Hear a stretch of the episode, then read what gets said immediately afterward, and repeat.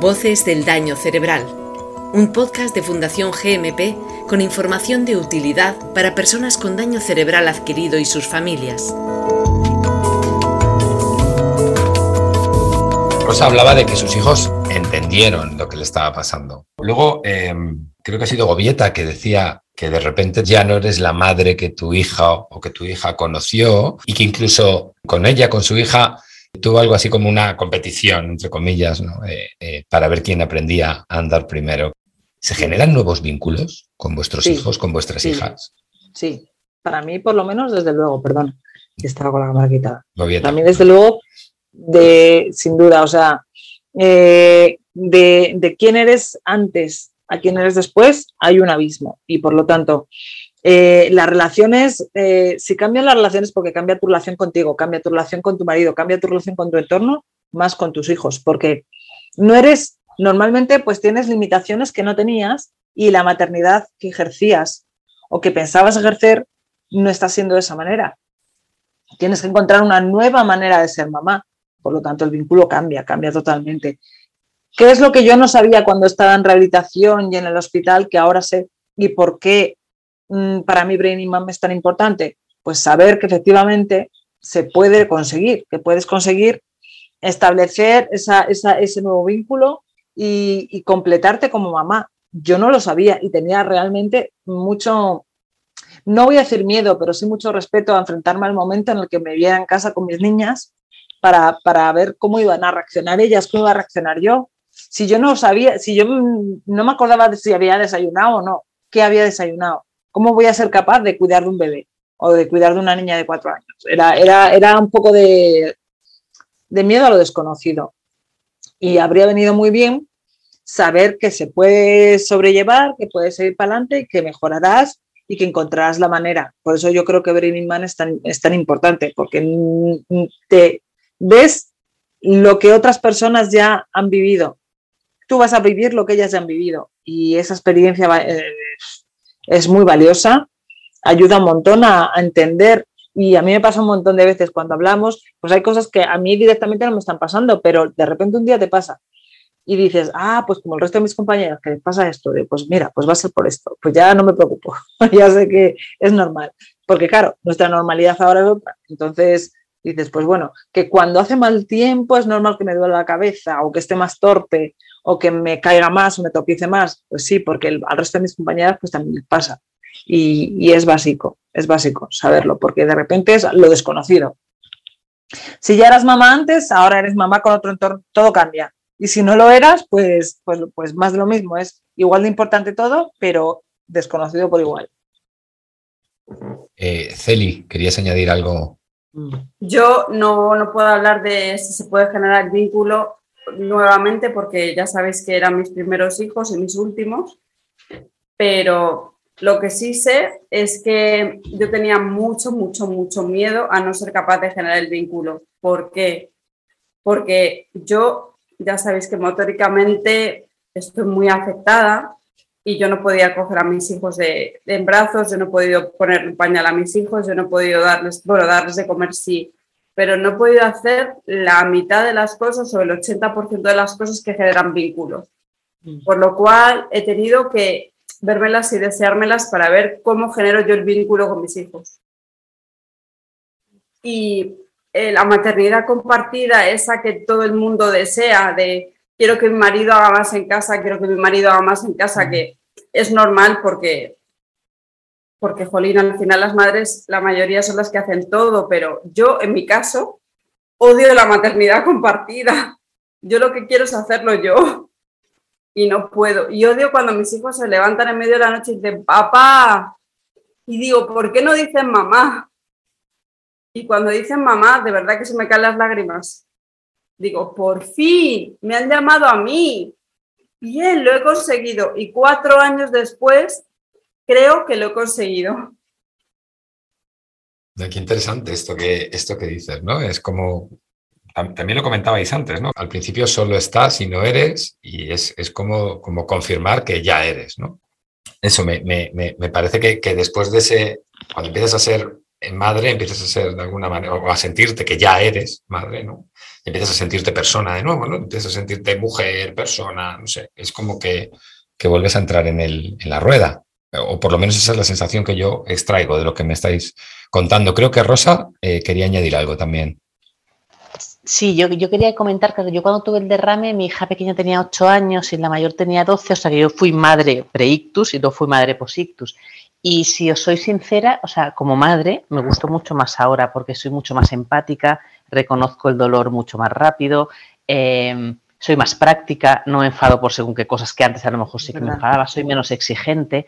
Entonces, es, verdad que, yo con, mis hijas he hablado mucho con todo esto del libro que os he contado antes y mi hija mayor de hecho está entrevistada en el libro porque fue ella la que me encontró cuando tuve, cuando tuve el derrame y, es verdad que ella lo dice, es decir, eh, antes eras más pesada, entre comillas, me enfadaba por cosas que ahora ya no me enfado porque pienso, vale la pena enfadarse por según qué cosas, por si han dejado el cuarto desordenado o por si me han dejado, yo que sé, una Coca-Cola en el sofá, pues no, pues ahora cuando me enfado, me enfado por cosas que creo que son realmente relevantes y les he intentado enseñar lo importante que es la vida, ¿no? Lo importante que es disfrutar de cada cosa que haces, de cada momento, de un amanecer, de una canción, de una conversación con una amiga. Por eso a mí este grupo me maravilla, porque cuando lo conocí, yo también soy muy jovencita en el grupo, llevo muy poquito tiempo, pero cuando veo a veces los WhatsApps de cosas que se comentan, digo, joder, qué maravilla el poder compartir cosas de la maternidad o cosas de no, maternidad, ¿no? Pues hoy me encuentro mal, o pues hoy me he caído, o pues hoy estoy triste,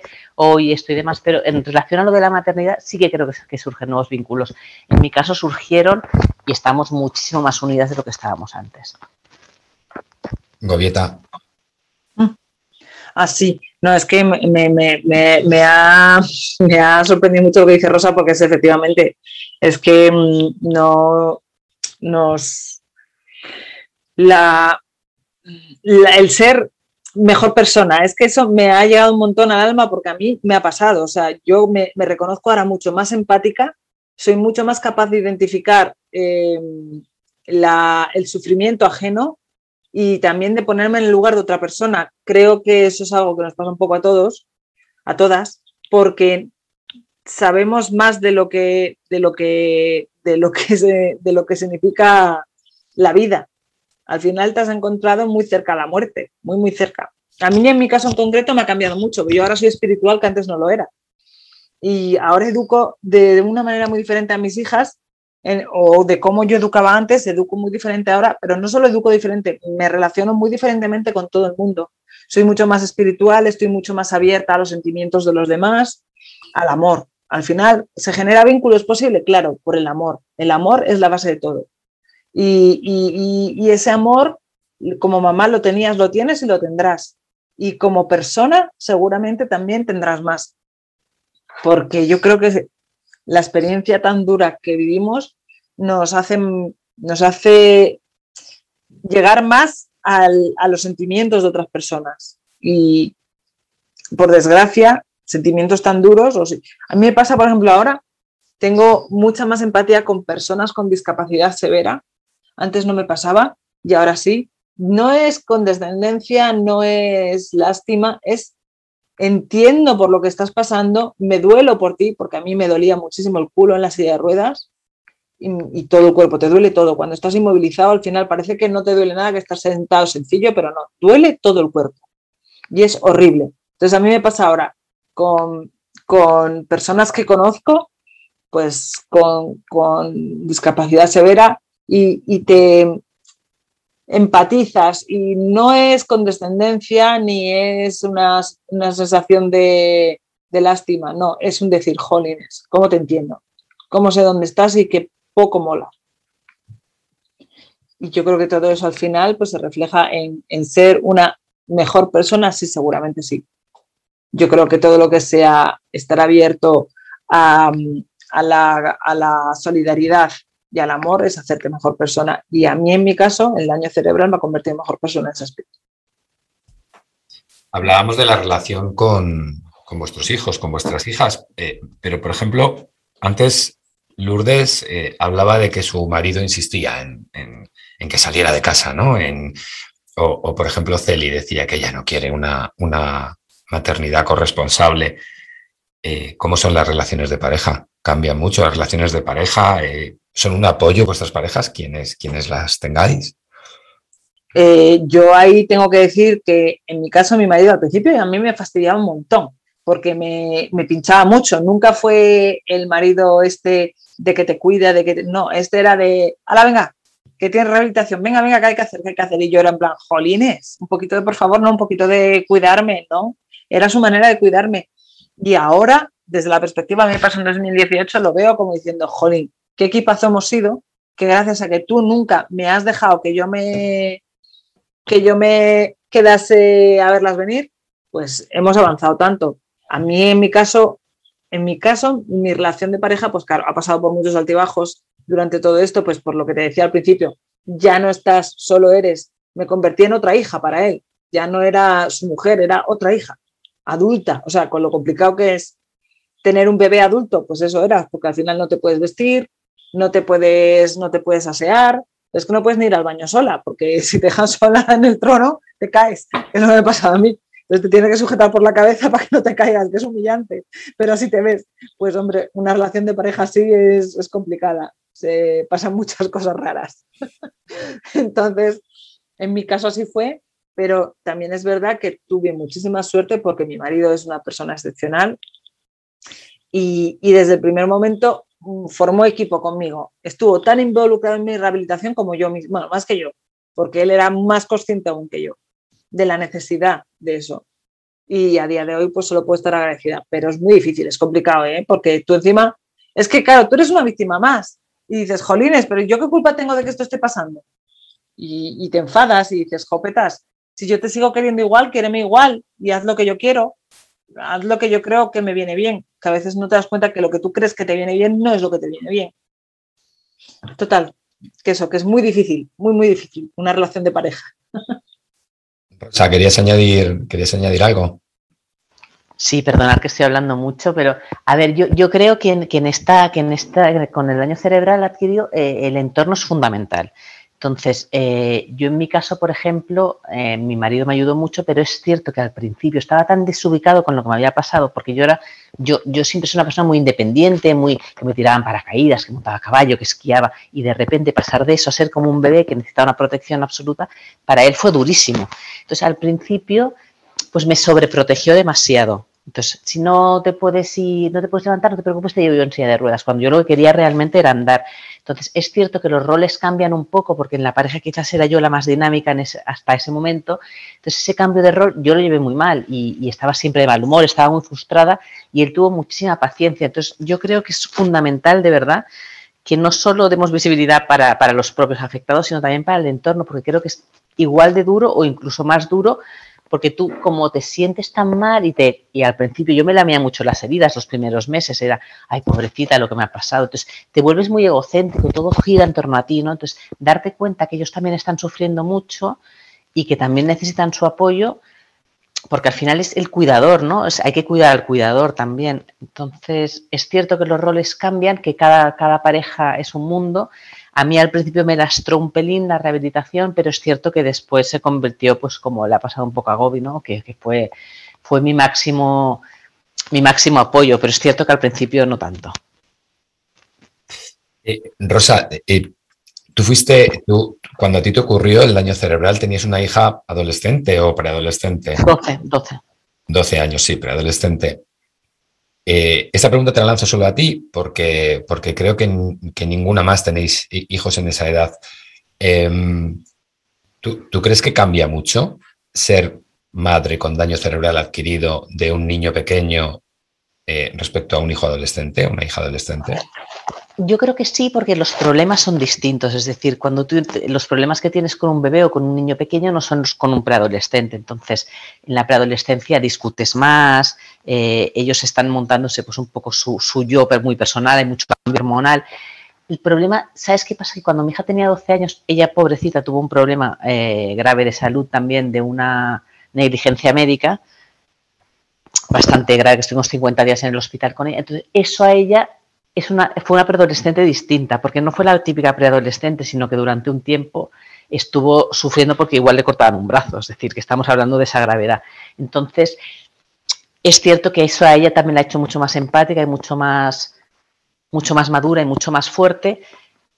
Pero es verdad que antes de que pasara eso, porque eso pasó a los cuatro meses de mi operación, era complicado porque ella estaba en un momento vital que yo no la seguía. Yo no podía seguirla porque ella estaba que si ahora me pinto la raya del ojo, que si ahora no sé qué, y para mí eso me parecía una auténtica estupidez en ese momento. O si coqueteaba con el tabaco. Entonces yo en ese momento no entendía cómo mi hija podía estar cayendo en esas tonterías, cuando es lo propio de la edad, ¿no? Pues con 12, 13 años, pues a lo mejor probar el tabaco. Pero yo en ese momento mi, mi, cerebro posictus era incapaz de darse cuenta que ella me necesitaba de una manera distinta, ¿no? Entonces sí que es más, yo creo que es complicado en la adolescencia pero como te vuelves más práctica, pues bueno, ya hay cosas que dejas de darle tanta importancia, ¿no? Pero los primeros meses me costaron, sí. Eli, ¿quieres añadir algo? Sí, no, solo quería puntualizar que sí que hay mamás que tienen hijos adolescentes dentro de la asociación, lo que pasa que hoy justo no están representadas en su mayoría. Estaba Rubí, que son preadolescentes, tampoco están tan tan en la plena adolescencia, pero Aurora, por ejemplo, sí que tiene hijos que están en la plena adolescencia, un poquito más mayores quizás, pero sí, sí que tenemos madres con hijos adolescentes y por supuesto ellas lo viven de otra manera, que, nos podrán contar en otro momento. Os quiero hacer también, María, Celi, una pregunta a vosotras. No sé si, si desde la organización eh, estáis en contacto o, no sé, o, tenéis acceso a información acerca de el, alto grado de incidencia eh, de daño cerebral que existe en torno al embarazo y al, y al, y al puerperio. Y, si es así, que nos, que nos contarais un poco. Es algo, yo creo que es que creo que ese dato no existe. O bueno, nosotros por lo menos cuando lo estuvimos indagando, no lo encontramos y pensábamos que era un dato que sería muy interesante. Mira, que vamos a acceder a él. Cuando estuvimos haciendo la preparación de la presentación que hicimos a profesionales del mundo del daño cerebral y de la crianza, que presentábamos la asociación, quisimos hacer una, una presentación de cuáles eran los datos y lamentablemente ese dato no lo encontramos. Lo encontrábamos en otros países, pero no lo encontramos en España. No sabemos por qué. Y de hecho hay un dato muy interesante que sería ver la, correlación entre cuando hay una fecundación in vitro y luego hay un ictus posteriormente, porque somos varias eh, compañeras dentro de Brain Mam que hemos tenido una fecundación in vitro. Eh, de hecho, somos tres. O sea, que hay una correlación enorme. Y eso yo creo que es algo que, se debería de estudiar, porque claramente hay algo ahí. Qué extraño que existiendo esa evidencia nadie haya hecho nada por, Pero es que no interesa, porque ¿cómo vas a decirle ahora que está tan en boga lo de hacerse fecundación in vitro? Porque como tenemos hijos muy mayores y ahora hay clínicas de fecundación in vitro como bares. No interesa tener ese dato, evidentemente. ¿Qué le diríais eh, a una madre que ahora mismo esté escuchando a lo mejor este podcast desde el hospital, ¿vale? Con un daño cerebral adquirido reciente, que esté buscando eh, herramientas, estrategias, soluciones y que obviamente no las tenga muy a mano. ¿Qué le diríais vosotras? Que creo que sois el mejor recurso de, de información que le podéis dar, Celi. Pues lo primero le diría que nos llame. Le diría que nos llame de verdad porque creo que, somos un bote salvavidas, de verdad, y que hay millones de preguntas que se está haciendo que se las vamos a poder resolver, que le vamos a poder mm, desacelerar el, pulso, los latidos del corazón, de verdad que es que es esa sensación tan abrumadora que una persona te, hable contigo, que, que sabe perfectamente de lo que te está ocurriendo, que sea capaz de decirte, confía, confía. Más o menos las cosas se irán poniendo en su sitio o en otro sitio, pero se irán, irán llegando a otro, a otro sitio en el que te encontrarás mejor. Y luego también le diría lo que os he dicho antes, te han dado una segunda oportunidad. Sé que ahora no lo puedes ver, sé que es horrible cómo te sientes, pero, pero aprovecha esta segunda oportunidad de la manera que puedas. Nosotras hemos tenido la suerte de no tener afectaciones tan, tan, tan importantes como para habernos quedado en una silla de ruedas. Bueno, algunas sí, pero, pero de alguna manera llegarán a mejor puerto y nosotros les podemos ayudar a, llegar, a, llegar a ese punto. Pues eh, creo que ha llegado el momento de que deis un número de teléfono, una página web, un dónde estáis. Eh, vamos, que deis todos los datos que podáis dar para que esas mujeres que, pueden estar escuchando eh, este podcast se pongan inmediatamente en contacto con vosotras. Eh, José, antes de que dé Celi los datos, me gustaría, me gustaría decir una cosa que me parece maravilloso lo que ha dicho Celi, y yo añadiría que no se crean todo lo que le dicen. Es decir, a mí me dijeron que no volverían, primero me dijeron que me moriría, luego que no volvería a andar, luego que no volvería a, llevar una vida autónoma, y lo he conseguido. Es decir, y yo llevo nueve años y hace unos un año y pico me puse tacones otra vez. Es decir, que no, que no se crean a los, porque los médicos yo creo que te dicen e, ese mensaje de que al año te estancas es demoledor, porque no es verdad. Entonces, yo les diría, aparte de que de todo lo que ha dicho Celi, de que sigan luchando, de que demás, de que llamen a la, a la, asociación, evidentemente, que no se crean los mensajes, que crean en ellas mismas, que ellas saben hasta dónde pueden llegar. Para mí es fundamental. Yo si me hubiera creído ese mensaje, probablemente estaría en silla de ruedas. Pues antes de que, antes de que, de que, de que Celi y de que María nos den información práctica sobre cómo acceder y datos de contacto sobre cómo acceder a Branding Mom, eh, esto que acabas de decir, Rosa, de los tacones, ¿dónde queda la feminidad después del daño cerebral? Muy tocada, queda muy tocada. Por eso para mí llevar tacones, por ejemplo, era ya el, el objetivo final, ¿no? Entonces empecé llevando un tipo de tacón, luego llevando otro, pero yo, iba por el pasillo de mi casa agarrándome a todos lados por las paredes porque yo quería volver a llevar tacones. Era, era, era la sensación de que ya estaba 100% recuperada era esa y, he tardado pues eso, casi siete años. Pero bueno, ahora los llevo y súper orgullosa. Pero si me hubiera creído el mensaje de mi médico, de mi neurólogo, probablemente, insisto, estaría en silla de ruedas y no hubiera vuelto a trabajar, y no estaría haciendo, yo ya hago deporte, o sea, es que hago vida prácticamente normal, excepto que no puedo correr, no puedo correr, no puedo saltar, no puedo hacer cosas que requieren de impulso, que requieren de equilibrio, pero todo lo demás lo hago. Entonces, para mí ese mensaje es fundamental, de verdad, que no, que no se crean esos mensajes tan demoledores y que acepten lo que les ha ocurrido. Bueno, todo lo que ha dicho Cili, que lo ha explicado súper bien. Pero en ese sentido os preguntaba lo de la feminidad porque, porque y creo que de alguna manera también entronca con la pregunta que, os hacía antes acerca de vuestras parejas. ¿no? Supongo que vuestra imagen, ya no como madres, sino como mujeres, cambia radicalmente después de un daño cerebral. Claro, no te reconoces. Al principio te miras en el espejo y dices, esta no soy yo. Sobre todo si tienes una craniotomía tan rapado, ¿sabes? Dices, ¿pero qué ha pasado aquí?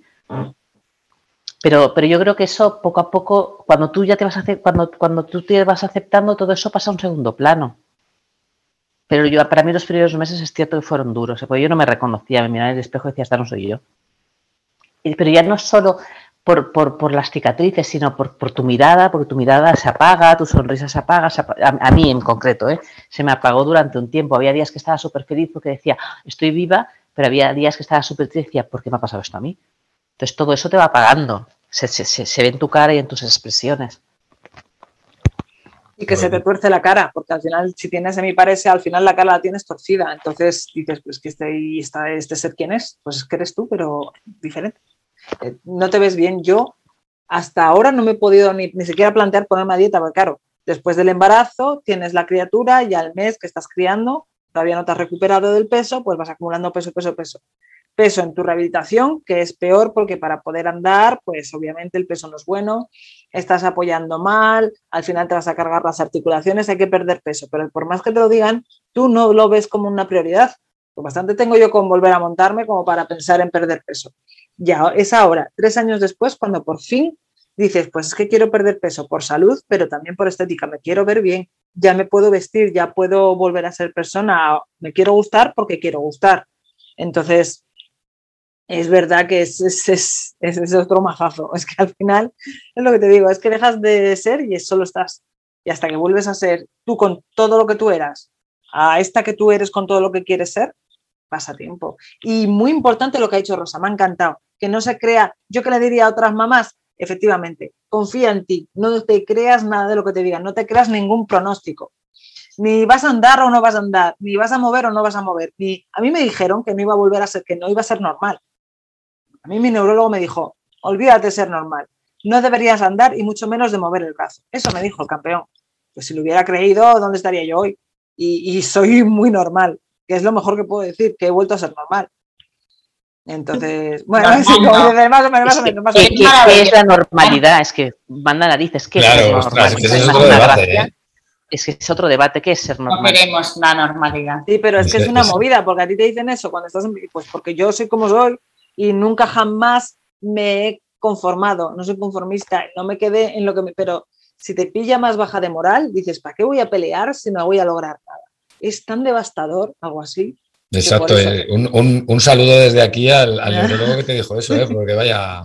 Pues sí, pues desde aquí digo a cualquier mamá que nos esté escuchando, no creas nada de lo que te digan, tú sabes mejor que nadie dónde estás y a dónde quieres llegar y pelea por llegar a donde quieras llegar. Eso y que tus hijos, tu, hijo o tus hijos, los que sea que tengas o hayas tenido, te están esperando de brazos abiertos. Da igual cómo llegues, pero llega, porque, porque solo te necesita, sea como sea que estés, es lo que necesita y es lo que va a adorar de ti. O sea, te va a adorar como, como seas. Y, no te va a olvidar. Si ya estaba y de repente, si ya es, o sea, decir, si ya eras mamá, el hijo que tenías te está esperando igualmente, aunque seas una mamá distinta cuando llegues. No tengas miedo porque tus hijos te van a seguir queriendo y vas a ser una, la mejor mamá que van a poder tener, seguro, seguro, seguro.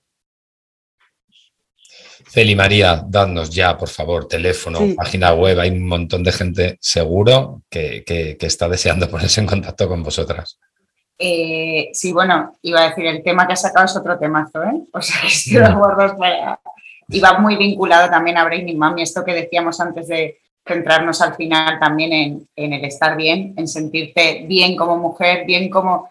Porque si no, te encuentras ahí y eso, en la parte de la pareja, toda la parte que comentas, tampoco puedes llegar a la crianza, ¿no? Si no estás bien, contigo misma y te sientes bien. Bueno, pero eso es un temazo también mm, de dos horas, por pues lo menos. Pues tenemos, tenemos, esperemos que tenemos, tenemos mucho, mucha vida de podcast por delante. Como para, como para afrontar todos los temas que, que, vayan surgiendo. Bueno, nuestro contacto, eh, tenemos un email pero mm, que no lo vamos a dar, ¿no? Porque no. Sí. sí. Bueno, pues, pero os recomendamos que nos contactéis o por Instagram, que somos Braining Mom, todo junto, Mam con U, Braining Mom, eh, o en mi teléfono directamente, que os lo digo por aquí, que es 654 130394 el email también os lo podría dar, pero vamos a, va a ser mucho más eficaz y más fácil por, o, por teléfono o en Instagram, que son las dos vías que utilizamos más. Perfecto, pues nos quedamos con ese dato. Eh, bueno, y, supongo que tenéis una página web. Ah, sí, claro, una página web que es www.brainingmam.com. Brainingmam, escrito Brainingmum, ¿no? Brainingmum.com, sí. Rubí Rodena, Gobieta Alonso, Lourdes García, Rosa Rubio, Sandra Fernández, Araceli Martínez y María Gironza. Que os voy a decir, muchísimas gracias, de verdad, de corazón. Eh, creo que hemos generado un gran contenido que puede ser de muchísima utilidad para, para un montón de mujeres que se vean en la situación en la que vosotros os habéis visto y sobre todo, eh, sobre todo creo que hemos, eh, que hemos generado también un contenido de esperanza eh, para, bueno, pues para, para eh, lo habéis repetido muchas, ¿no? Eh, de esto se sale y se sale mejor, se sale bien. Así que nada, solo, solo daros las gracias y, nada, y confiar en que nos volvamos a encontrar muy pronto. Seguro, muchas gracias. Genial, muchísimas gracias. Muchas gracias por la oportunidad. Gracias a todas. Gracias. De verdad que sí. Adiós.